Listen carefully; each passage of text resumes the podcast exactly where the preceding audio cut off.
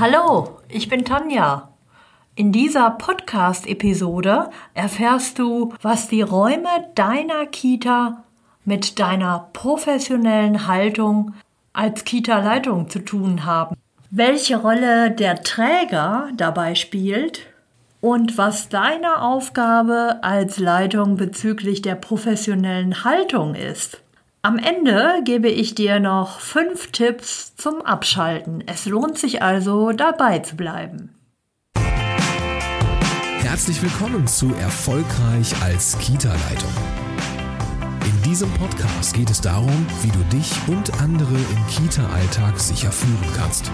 Und hier ist deine Expertin für erfolgreiches Kita-Management, Tanja Köster.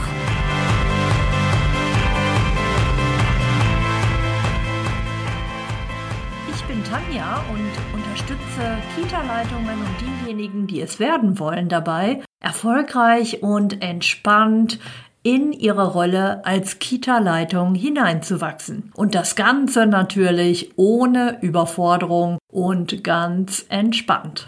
Als Führungscoach, Prozessbegleiterin und auch als Fortbildnerin bin ich wirklich in vielen Kitas unterwegs. Jedes Mal, wenn ich eine Kita betrete, kann ich die individuelle Atmosphäre, also das Betriebsklima dieser Einrichtung, direkt wahrnehmen. Dieses intuitive Gefühl zeigt mir unmittelbar, ob ich mich hier an diesem Ort wohlfühle. Kennst du das auch, wenn du an Orten bist, die dir fremd sind und du erstmal in die Atmosphäre eintauchst. Ja, ich schaue dann, nimmt mich hier eine Mitarbeiterin wahr? Merkt jemand, dass ich die Einrichtung betreten habe? Und wenn ja, werde ich begrüßt? Weiß ich, wie ich mich in dieser Kita orientieren kann? Und wie schaut eigentlich der Eingangsbereich aus? Welche Atmosphäre vermittelt er mir? Wie wirkt die Ausstattung auf mich? Gibt es hier jemanden, der mit Sicherheit ein Gefühl für schöne Raumgestaltung und Ästhetik hat? Gibt es Blumen und wirkt die Atmosphäre einladend auf mich? Ja, du ahnst es schon. Die Atmosphäre, das Betriebsklima und die individuelle Raumgestaltung haben wirklich einen großen Anteil auf die sogenannte positive Grundstimmung des Miteinanders. Es ist die Haltung, die hier unmittelbar für mich zum Ausdruck kommt. Und an dieser Stelle bist du als Kita-Leitung besonders gefragt. Du als Kita-Leitung wünscht dir ein gelingendes Miteinander und Begegnung auf Augenhöhe, gute Beziehungen und natürlich einladende Räumlichkeiten, in denen man gerne arbeitet. Vergleiche mal an dieser Stelle dein Gefühl. Wie geht es dir, wenn du an deinen alten Klassenraum denkst, kommen da positive Erinnerungen, die du hattest mit den Mitschülern, vielleicht auch ein paar Dönekes, die ihr mit euren Lehrern veranstaltet habt. Und am Ende sagst du, ja, das war schon eine ganz gute Zeit in der Schule.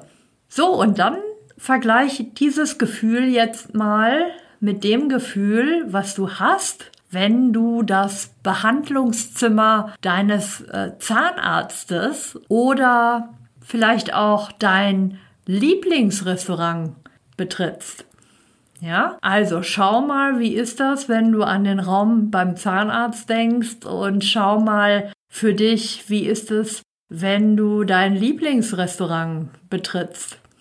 Ich denke, du wirst unterschiedlich gut drauf sein. Es gibt einige Menschen unter uns, die kein Problem haben, zum Zahnarzt zu gehen. Die haben Top-Zähne und die verbinden keine schlechten Erfahrungen mit dem Besuch.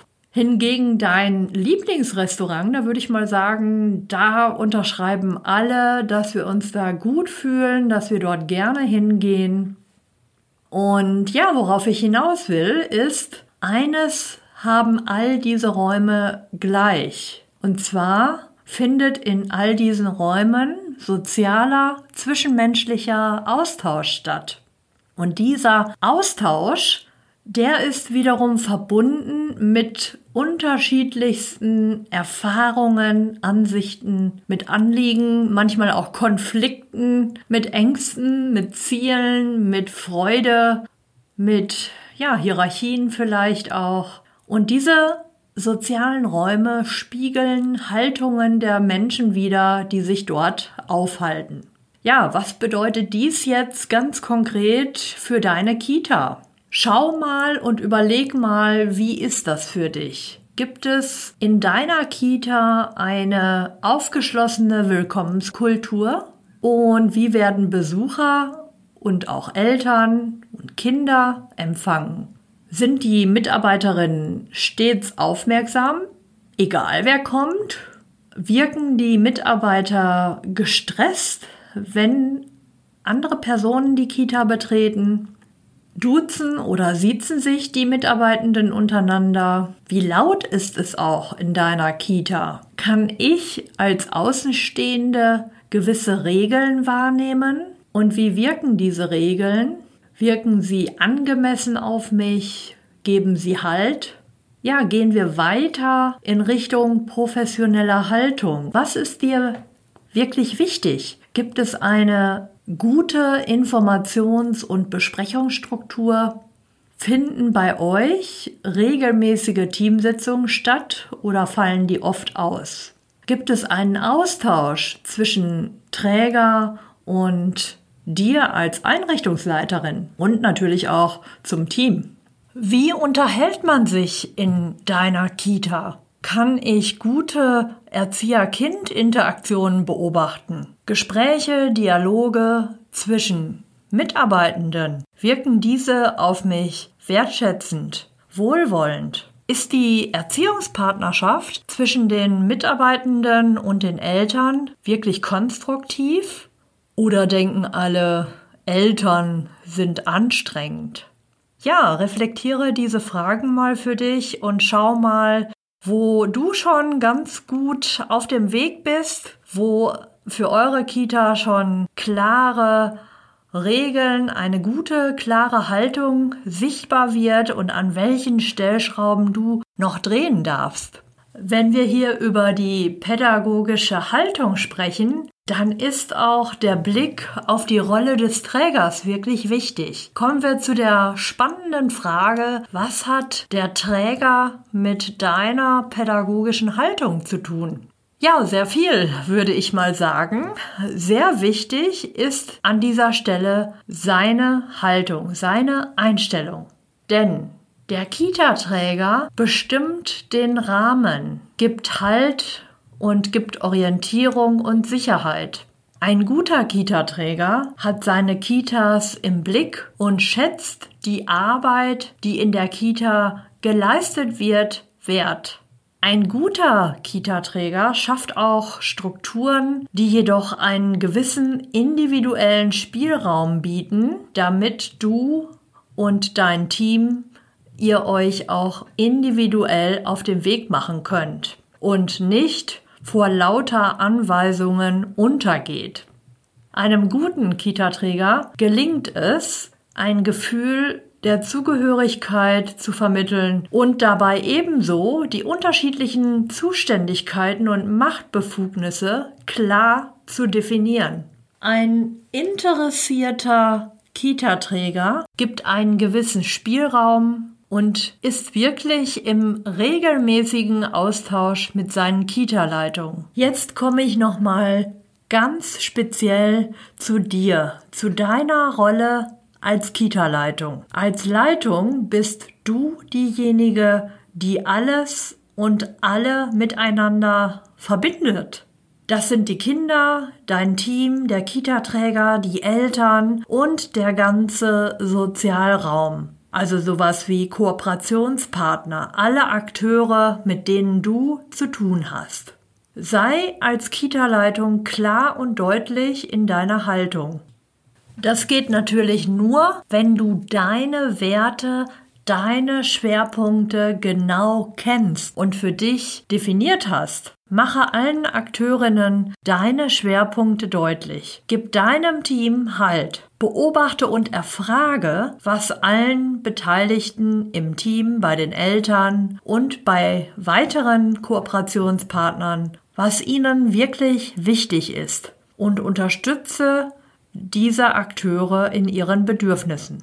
Mach dir also deine eigenen Werte ganz bewusst und damit eben auch deine Ziele. Wenn du deine Werte kennst, dann kannst du ganz leicht auch deine Ziele ableiten. Und davon dann wiederum die Maßnahmen. Also was musst du tun, um ans Ziel zu kommen?